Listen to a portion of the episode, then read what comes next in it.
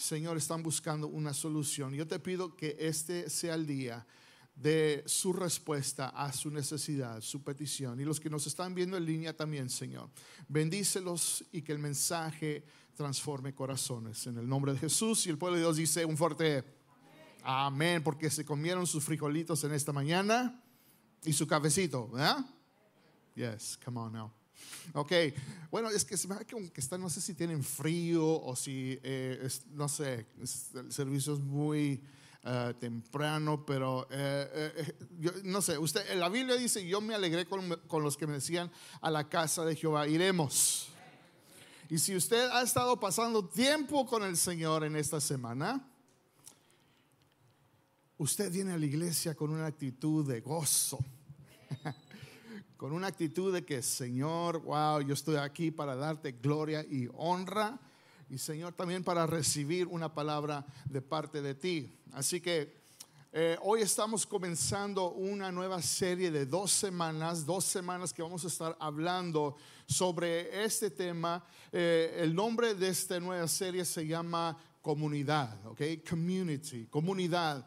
Y eh, eh, lo que se va a tratar en estas dos semanas, vamos a estar hablando sobre la importancia de la comunidad o lo que es el compañerismo, ¿verdad? ¿Por qué es importante y por qué es importante para tu vida? ¿Sí?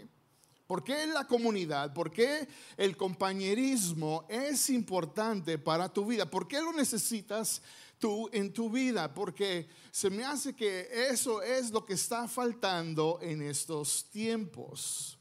Está faltando lo que falta dentro de la iglesia y lo que, lo que está faltando en tu vida, en nuestras vidas, es comunidad, es el compañerismo.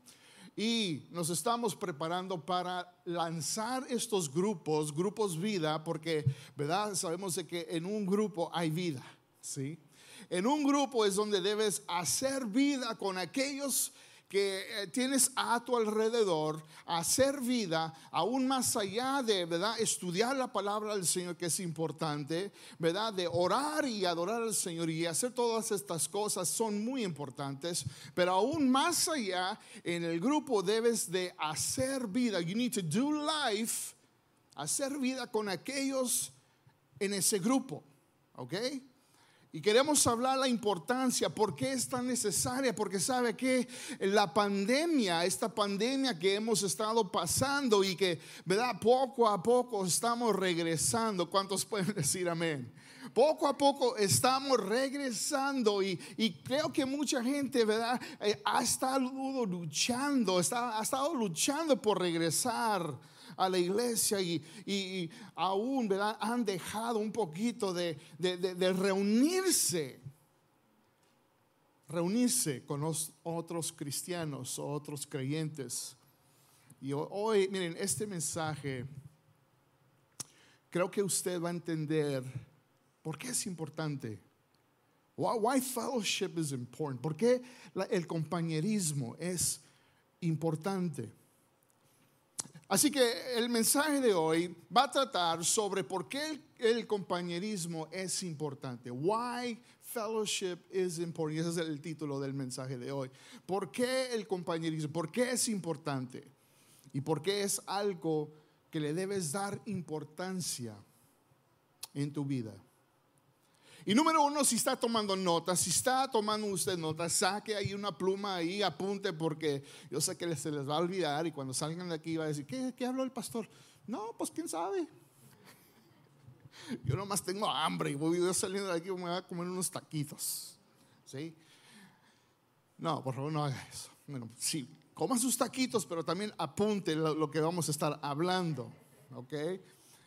¿Por qué es importante el compañerismo? Bueno, el compañerismo o comunidad es importante, número uno, porque es uno de los cinco propósitos de la iglesia. ¿Ok? Ese es número uno. Ese es lo primero que usted necesita entender, que el compañerismo es importante porque es uno de los propósitos de la iglesia. Y sabe que la iglesia no es el edificio, somos usted y yo. ¿Sí? Usted y yo somos la iglesia y la iglesia existe por una razón.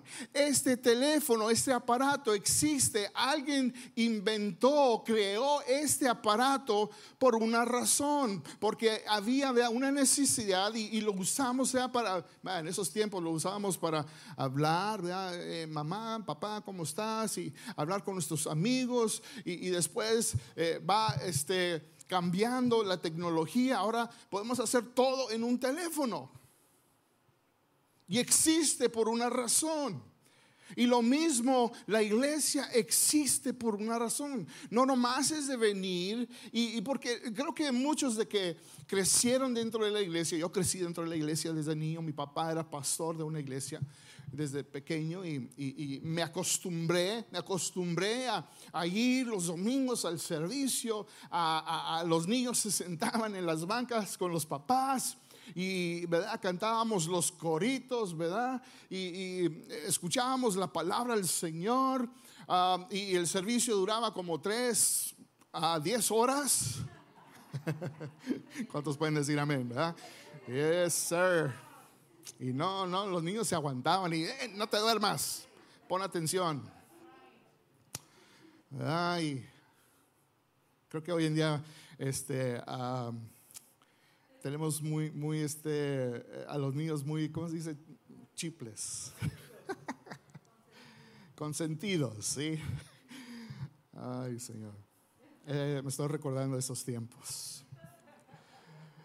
Pero creciendo de la iglesia me acostumbraba a una rutina, me acostumbraba de que tengo que ir, tengo que hacer esto, y, y, luego me voy después de 10 horas, y luego acostar, y luego, eh, y seguía. Y, esa era mi percepción de la iglesia. No entendía por qué existía la iglesia. Y, gracias a Dios, ahora entiendo, ahora sé por qué existe. Y hay cinco propósitos por qué existe la iglesia. Hay cinco.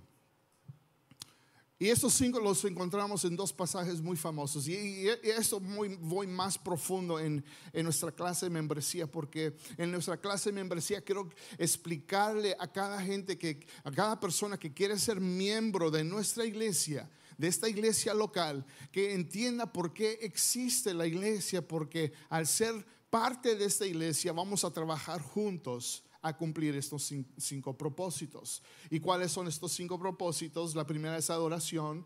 Existimos para adorar a Dios. Existimos para darle gloria al Señor. E-, ese es el primero, honrar a Dios con nuestra vida. Existimos para el ministerio.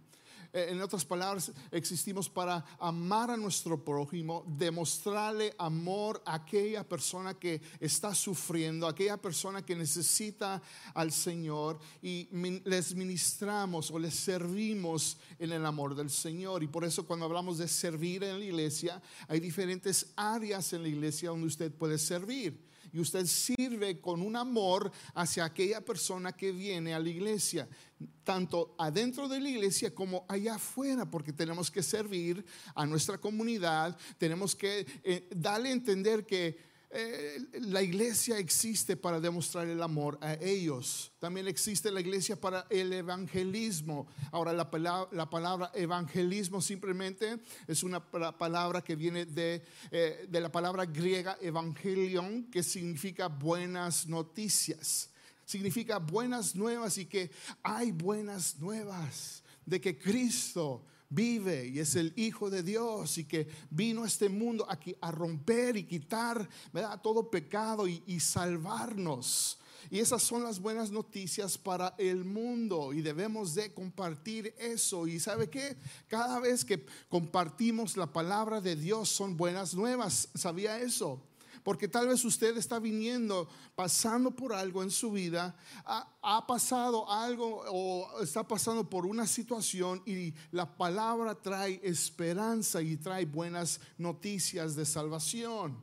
La iglesia también existe para el discipulado. En otras palabras, tenemos que crecer y madurar en nuestra relación con Dios.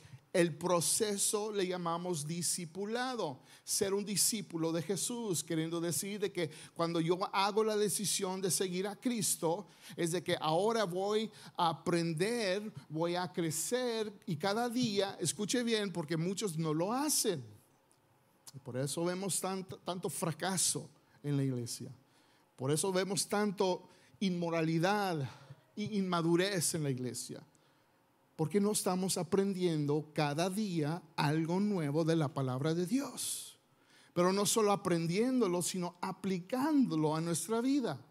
Tiene que haber no solamente información, sino que información más aplicación igual a, come on, comienza con la T, R, T, R, transformación porque ya lo he dicho muchas veces y lo va a tener que repetir. Mi esposa dice, tú repites mucho las cosas. Pues por eso, mi amor. por eso. Un día me van a entender. Información, más aplicación.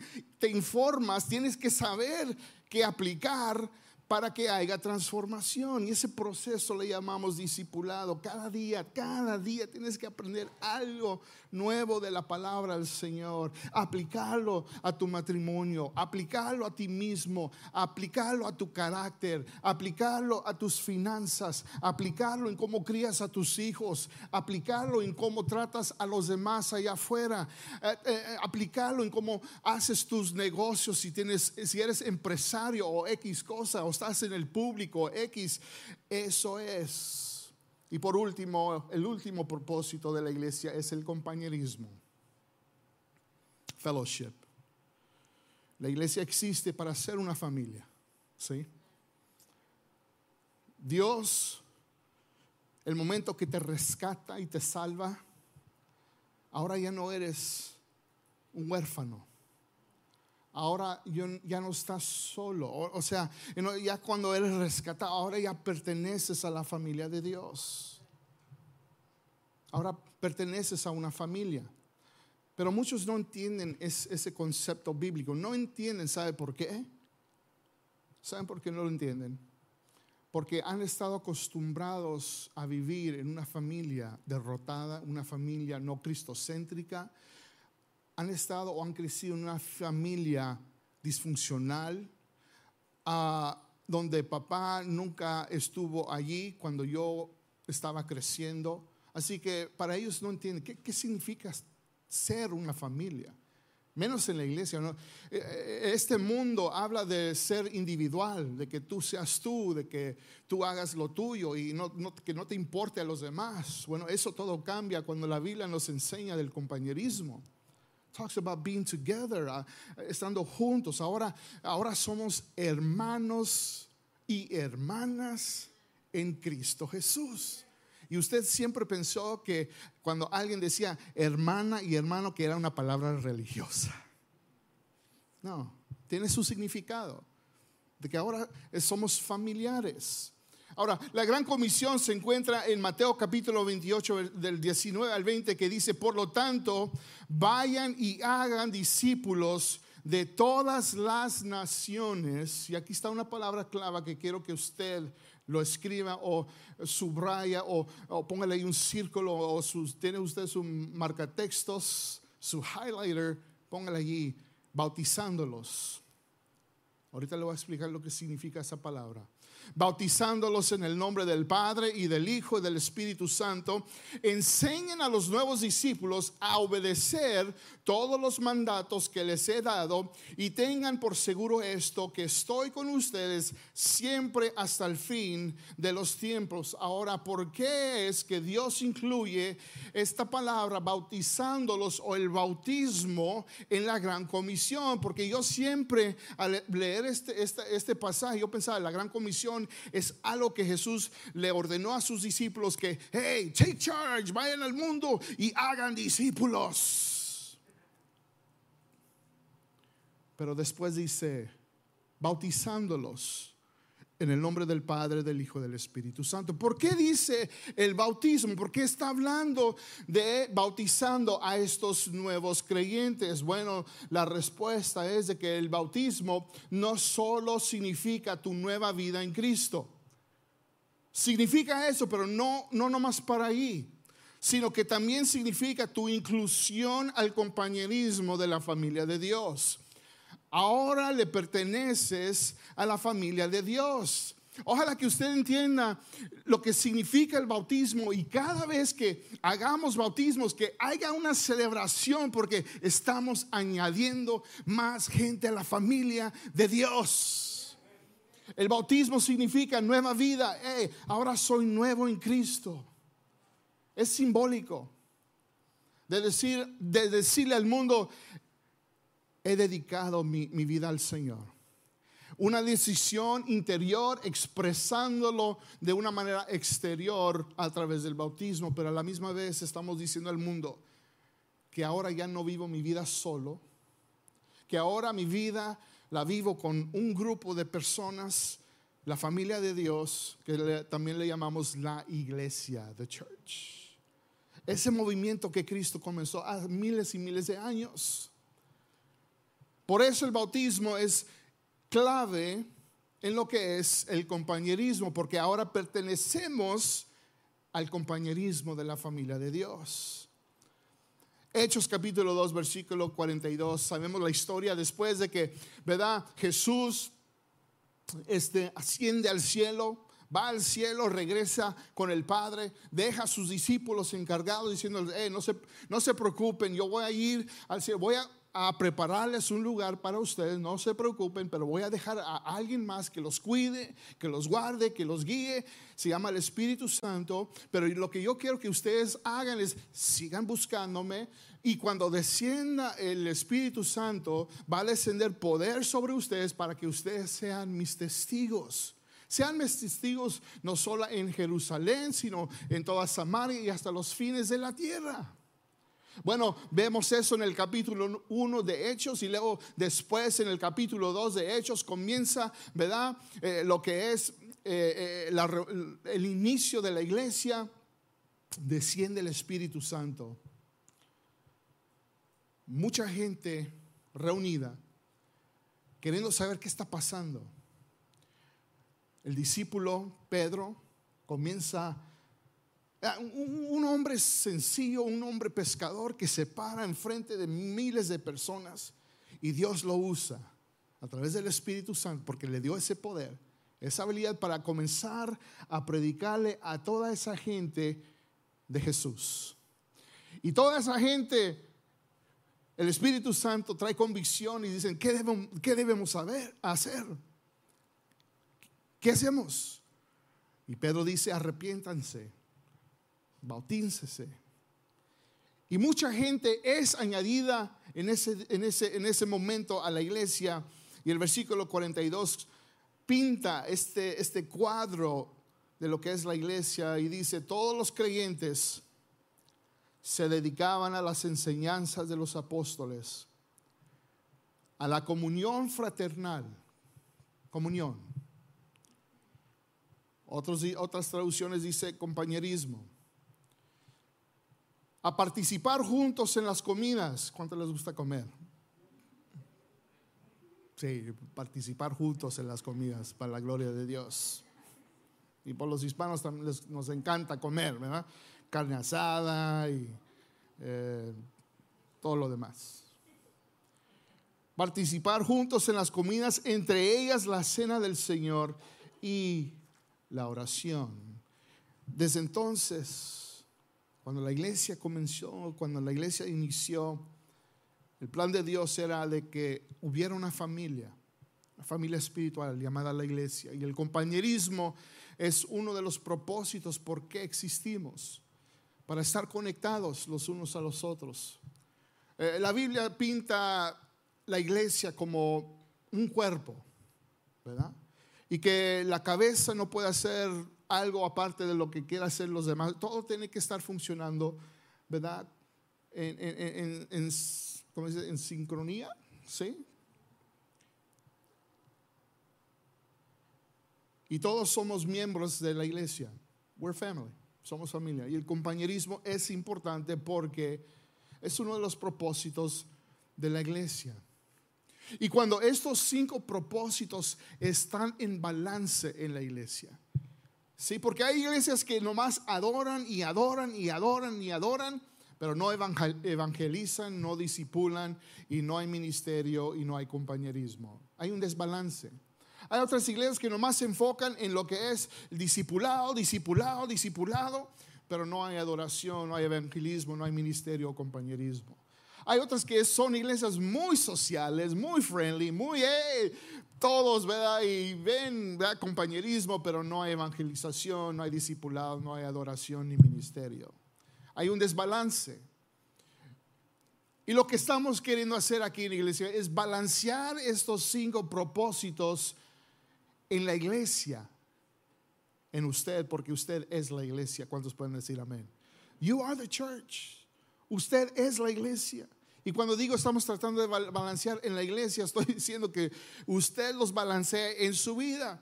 Que usted viva una vida de evangelismo, que comparta lo que Dios está haciendo en su vida, que usted viva una vida de, crecer y madurar en las cosas de Dios, cada día aprenda algo, que usted viva un estilo de vida que honre y glorifique a Dios a través de la adoración, que usted cada día viva una vida, ¿verdad? Conectada con otros creyentes para que usted crezca y, tenga familia.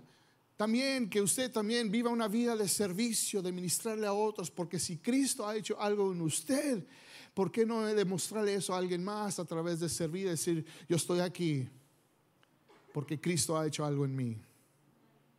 Yo sirvo no nomás porque necesitan ayuda, yo sirvo porque el Señor ha hecho algo en mi vida y está haciendo algo en mi vida. ¿Sí? That's why I serve. Y hay un, tiene que haber un balance allí. Número dos, número dos es esto. Nomás tengo tres puntos. Este es número dos. Y es esto, es de que el compañerismo es importante porque necesitamos el apoyo y ánimo para crecer y fortalecer nuestra fe en Jesús. Esto es muy importante. Escuche bien, e, en estos tiempos necesitamos comunidad. Eh, en estos tiempos que estamos viviendo necesitamos compañerismo más, hoy más que nunca. ¿Por qué? Porque necesitamos el apoyo y ánimo para crecer y fortalecer nuestra fe en Jesús. Es Cristo el que nos une, escuche bien, Cristo nos une. Cristo es lo que une a la iglesia cuando yo paso tiempo con usted, algo, tal vez usted tiene diferentes gustos, tal vez yo tengo diferentes gustos y, ¿verdad? Este, diferentes, tal vez hobbies o pasatiempos, pero lo que nos une es Cristo Jesús. Eso es lo que nos une. Somos hermanos y hermanas en Cristo. Y a través del compañerismo nos ayudamos a crecer y fortalecer nuestra fe en el Señor. ¿Sabe que hay mucha gente que, lucha con el pasado. Aunque dice sí a Cristo, en veces todavía ahí están esas cositas persiguiéndolos y diciéndoles, hey, no te olvides de mí, hey, aquí estoy. Y en veces queremos regresar y voltear y decir, mm". y comenzamos a regresar. Y no tenemos a nadie que nos ayude. Y claro, tenemos al Dios el Padre Celestial. Pero cuando entra dos o más personas en tu vida que te dicen, hey, no hagas eso, o hey, aquí estoy para, para ayudarte, aquí estoy para levantarte, en qué necesitas ayuda? Y están allí para animarte y fortalecer, para que tú crezcas en tu fe en el Señor, porque hay mucha gente que lucha con el pasado. Hay mucha gente que lucha en crecer en su relación con Dios. ¿Y sabe qué? La gente que no practica el compañerismo es la gente que poco a poco se enfría. Es la gente que poco a poco se comienza a alejarse de la iglesia y alejarse de Dios. Ahora, ¿por qué es eso?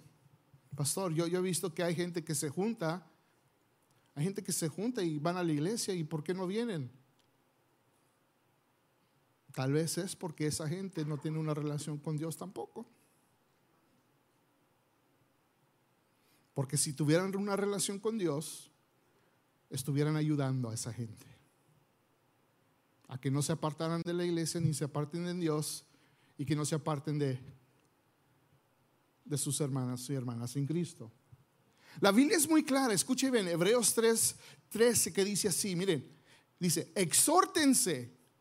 Escriba esa palabra exhortar, exhórtense, porque e, esto es una palabra que eh, muchos eh, malinterpretan o malentienden de que dicen, no, es que me está ofendiendo, me está, me está hablando muy fuerte. Eh, y, la palabra exhortar es simple dar un, un fuerte regaño con amor. ¿Cuántos pueden decir amén? Amén, aleluya. Es, un, e, e, es ese jalón de oreja espiritual de amor. Es esa nalgadita así espiritual de amor. E, es una exhortación. ¿Sí? Exhortar. Dice, exhórtense todos los días. ¿Cuándo? ¿O una vez por mes o una vez por año? No. Exhórtense todos los días mientras, mientras les quede tiempo. Miren, nuestro tiempo, iglesia, e, es corto. ¿Sí? Ya, hemos visto en, esta pandemia la, vida de mucha gente fue cortada muy rápida. Nuestro tiempo, mientras les quede tiempo, ¿para qué? Para que ninguna se endurezca contra Dios, cegado por el engaño del pecado. Esto es importante de, estar, ¿verdad? Eh, ayudando y animando a la gente eh, eh, en lo que es el compañerismo y, hablando de los grupos, ¿verdad? Porque eso estamos tratando. Cuando estás en un grupo, en un grupo vida o un grupo pequeño de, de unas pocas personas que tú has confiado, ellos te van a animar te van a ayudar y fortalecer a que tú crezcas en tu fe en el Señor. ¿Para qué? Para que no te enfríes, para que no caigas para que no seas cegado por el engaño del pecado. Porque mucha gente ha estado luchando, mucha gente está luchando con malos hábitos, con cosas, con la tentación. Y cuando estás conectado y cuando estás practicando el compañerismo, hay menos, ¿verdad? Oportunidad que eso suceda en tu vida. ¿Sí? Pero cuando no estás conectando, cuando no practicas el compañerismo, el diablo va a hacer su trabajo. Aquí le puse, el, compañerismo es el antídoto para la inmadurez espiritual. ¿Sí? El compañerismo es el antídoto para la inmadurez espiritual. Porque cuando estás con un grupo, ellos te van a ayudar a crecer. Pero la gente que no practica el compañerismo es la gente más inmadura espiritualmente que hemos visto. Por último, número tres, el compañerismo es importante porque es lo que mantiene a la iglesia junta y unida. Eh, esto es sentido más fuerte de parte del Señor para decirles a ustedes que el compañerismo la comunidad es muy importante porque es lo que mantiene a la iglesia junta y unida. Tú y yo somos la iglesia. Y el enemigo está tratando de dañar y destruir la iglesia.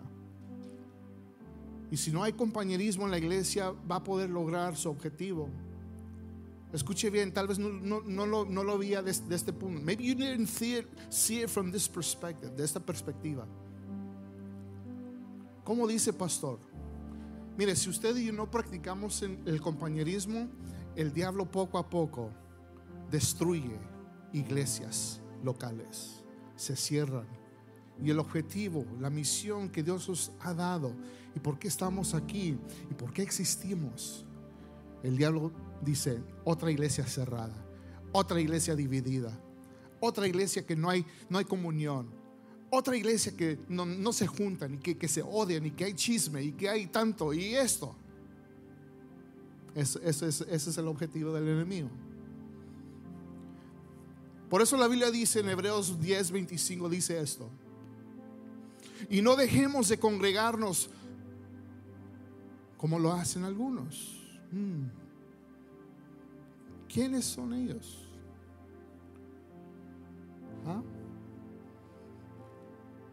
Sino animémonos unos a otros. Pablo en su carta a los Corintios, 1 Corintios dice esto, 1.10 dice, amados hermanos, les ruego. Cuando dice esa palabra es decir, les ruego con todo mi corazón. I, plead, I beg you. Les ruego por la autoridad de nuestro Señor Jesucristo que vivan en armonía los unos con los otros, que no haya divisiones en la iglesia, no en el edificio, en ustedes, que no haya división. Por el contrario, sean todos de un mismo parecer, unidos, diga conmigo, unidos, unidos en pensamiento y propósito. ¿Cuáles son propósitos? Adoración, evangelismo, discipulado, ministerio y compañerismo. Pablo le escribe a la iglesia en Filipo y les dice esto. Filipenses 2, 1 y 2 dice, hace unas preguntas y dice, ¿hay algún estímulo en pertenecer a Cristo? ¿Existe algún consuelo en su amor? ¿Tenemos en conjunto alguna comunión en el Espíritu? ¿Tienen ustedes un corazón tierno y compasivo? Y creo que todos sabemos la respuesta a todas estas preguntas que es sí, ¿verdad? Sí. La respuesta es sí. Entonces dice el número dos, dice, entonces háganme verdaderamente feliz poniéndose de acuerdo de todo corazón entre ustedes, amándose unos a otros y trabajando juntos. Por favor, trabajen juntos en la misión que les he dado aquí en Chandler, en Phoenix, Arizona. Hay una visión hay una cultura aquí en la iglesia que estamos tratando de establecer, una cultura sana. Trabajemos juntos, con un mismo pensamiento y un mismo propósito. Ahí estaba esa palabra otra vez. Miren, escúcheme bien, esto va a ser fuerte, es una exhortación. No se ofendan. Pero hasta me atrevo a decir que si no estás practicando el compañerismo en la iglesia, estás siendo un cómplice a lo que el diablo quiere hacer.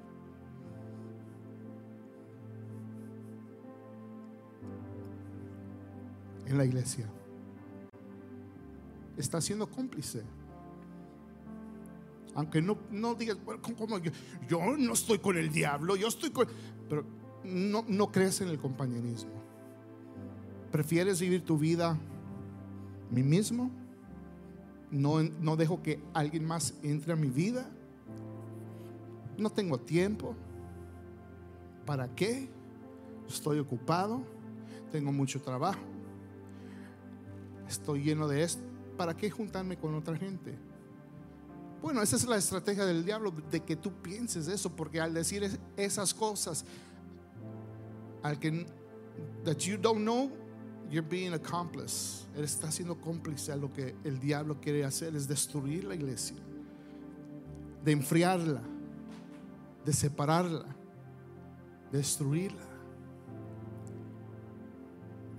Es una exhortación con amor. Así que el, compañerismo es importante en la iglesia. Es importante para tu vida. Lo necesitas si quieres tener éxito en tu relación con Dios y éxito con otros.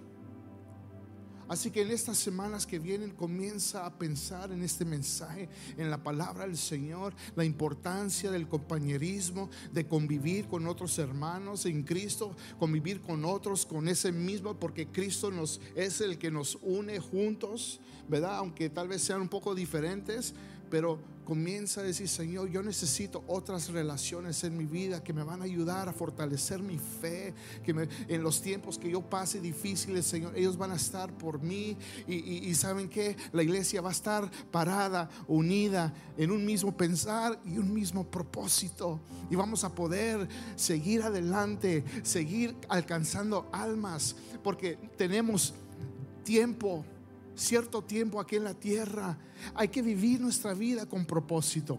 Hay que usar nuestro tiempo con propósito. No malgastar en aquellas cosas que no tienen un significado eterno. Si tú puedes utilizar tu tiempo en lo que es el reino de Dios y establecer el reino de Dios, de compartir las buenas nuevas de Cristo Jesús con tu familia que no lo conocen, con tus compañeros de trabajo que están luchando en su matrimonio y con una adicción, que tú uses, ¿verdad? Tu tiempo para poder ministrarle a los demás y usar tu tiempo, tus dones, tus talentos, tus habilidades para beneficiar a otros adentro de la iglesia y afuera de la iglesia. Que uses tu tiempo para darle gloria a Dios con tu vida, con tu forma de ser, con tu forma de hablar, con tu forma de pensar y que la gente te vea y no digan qué persona tan religiosa es, no, que vean un ejemplo del carácter de Dios en tu vida a través de la adoración y el discipulado. Y cuando te vean feliz y cuando te vean con una actitud de gozo y decir, ¿por qué eres así? Bueno, porque soy parte de una familia. Y paso mi tiempo con otros y, con una familia de mi iglesia y somos, somos unidos y hay ánimo y hay un mismo pensar y un mismo ¿verdad? Eh, propósito. Y esa gente está ahí para ayudarte, para que no caigas en la trampa del enemigo y tengas éxito para la gloria de Dios. Señor, te damos gracias. Gracias, Señor, te damos en este día. Yo sé que esta serie, Señor, va, es para todos nosotros. Señor, tal vez, Padre, si no hemos estado practicando, esto es lo que es necesario. Yo sé que es, es lo que se necesita, Señor, en este, en este tiempo, en este momento, Señor, eh, en, donde estamos, en, la etapa de la iglesia y eh, en lo que está pasando eh, alrededor de nosotros con esta pandemia, Señor, que nos, para muchos los, los han aislado de la iglesia y ya no han regresado, no quieren venir ¿Por qué? Porque eh, el momento que se termina el compañerismo es cuando dejan que el enemigo poco a poco entre a sus vidas y los influya. Y por eso, Señor, poco a poco se han enfriado y por eso poco a poco se, se han apartado de la iglesia y poco a poco se han apartado de, de los otros creyentes. Y ya vemos sus luchas, Señor. Y ya vemos cómo está luchando. Ya vemos el sufrimiento. Pero Señor, sabemos que la respuesta se encuentra en ti. Tú eres la verdad. Tú eres la vida. Tú eres el camino. Y nadie puede venir al Padre si no es por ti. Señor, nos has rescatado. Nos has hecho de nuevos. No somos perfectos y nunca vamos a poder alcanzar esa eh, perfección estando aquí en esta tierra, pero sí podemos intentar y cada día aprender algo nuevo y impactar otras vidas, Señor, que has puesto en la de nosotros y vivir una vida con propósito, vivir una vida, Señor, que, que vamos a poder, Dios, ver, Señor, aquí en este mundo, aún, Señor, en nuestra familia, Padre, que, que otros vean de que tú sí existes. Así que yo, yo en estos momentos, Señor, oro por aquellos que se han apartado, se han enfriado, que no han estado practicando el compañerismo, la comunidad. Que ellos regresen, Señor. Que tu Espíritu Santo los toque. Que tu Espíritu Santo, Señor, toque sus corazones y digan, regresa a la familia. Regresa a la familia, te extraño como ese hijo pródigo que se fue y pensó que allá afuera haciendo sus cosas por su propia cuenta, que todo iba a estar bien, pero siempre el padre estaba ahí esperándolo con brazos abiertos. Y ese hijo reconoció y dijo, necesito estar en la casa de mi padre. Tú que te has apartado, que te has enfriado, que comenzaste a hacer las cosas por tu propia cuenta y no sabes cómo regresar a casa. Y ahí donde tú estés, simplemente abre tu corazón. Porque ahí es donde comienza todo y tú comienza a decirle al Señor, Señor, aquí estoy. Quiero regresar a casa, Señor. Quiero estar con mi familia. Y en estos momentos, Señor, te pido perdón por mis pecados. Te pido perdón, Señor, porque me desvié. Yo sé que tú, que eres fiel y justo, vas a perdonar mis pecados. Así que te invito, Señor, a mi vida, que me perdones, que me limpies, que me, santifiques, Señor, de, de cabeza a los pies de mi mente a mi corazón, ah, de mi boca, de mis labios a mis ojos y lo que escucho. En el nombre de Jesús te pido, Señor. Te lo pido en el nombre de Cristo Jesús. Amén, Señor. Y